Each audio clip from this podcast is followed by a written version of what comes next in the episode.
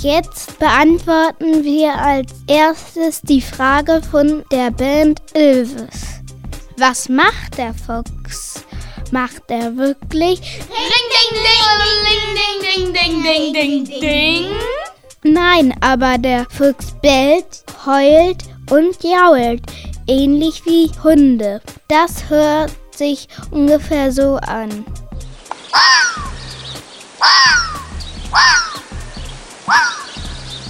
Jeder von euch hat bestimmt schon mal einen Fuchs gesehen. Der Fuchs ist rotbraun und hat einen weißen Bauch und eine weiße Spitze am Schwanz. Die Ohren stehen meist nach oben ab und er kann sie zu allen Seiten drehen. So kann er richtig, richtig gut hören. Der Fuchs kann auch seine Krallen einziehen, wie eine Katze. Er ist auch mit der Katze verwandt. Filippo, du hast noch was vergessen. Der Fuchs ist von Schnauze bis Schwanzspitze etwa 1 Meter und 10 Zentimeter groß. Also ungefähr ein Kopf kleiner als ich. Aber ihr habt bestimmt nicht gewusst, dass die Füchse 400 Mal so gut riechen können wie wir Menschen. Wusstet ihr, dass Füchse auch auf Bäume klettern und Eier aus Vogelnestern stehlen?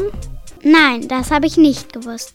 Ich weiß aber, dass der Fuchs Waldmäuse, Kaninchen, Rebhühner, Enten, Früchte und Beeren frisst. Das wusste ich wiederum nicht. Und wie fängt er seine Beute? Hey, das weiß ich ganz genau. Er springt hoch, er krümmt sich im Sprung und streckt die Beine nach unten, um so die Beute zu erfassen. Das nennt man auch Mäusesprung. Tagsüber schlafen Füchse meistens.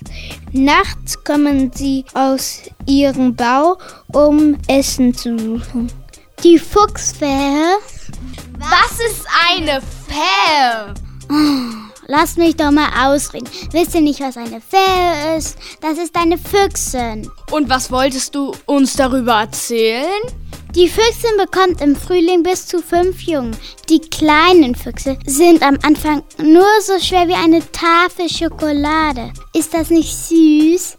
Erst haben sie wolliges graubraunes Fell und öffnen erst nach ungefähr zwei Wochen die Augen.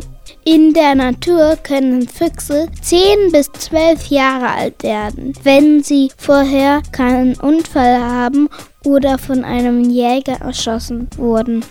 Aber so lange leben die Füchse friedlich, manchmal sogar gemeinsam mit einem Dachs in einer Höhle.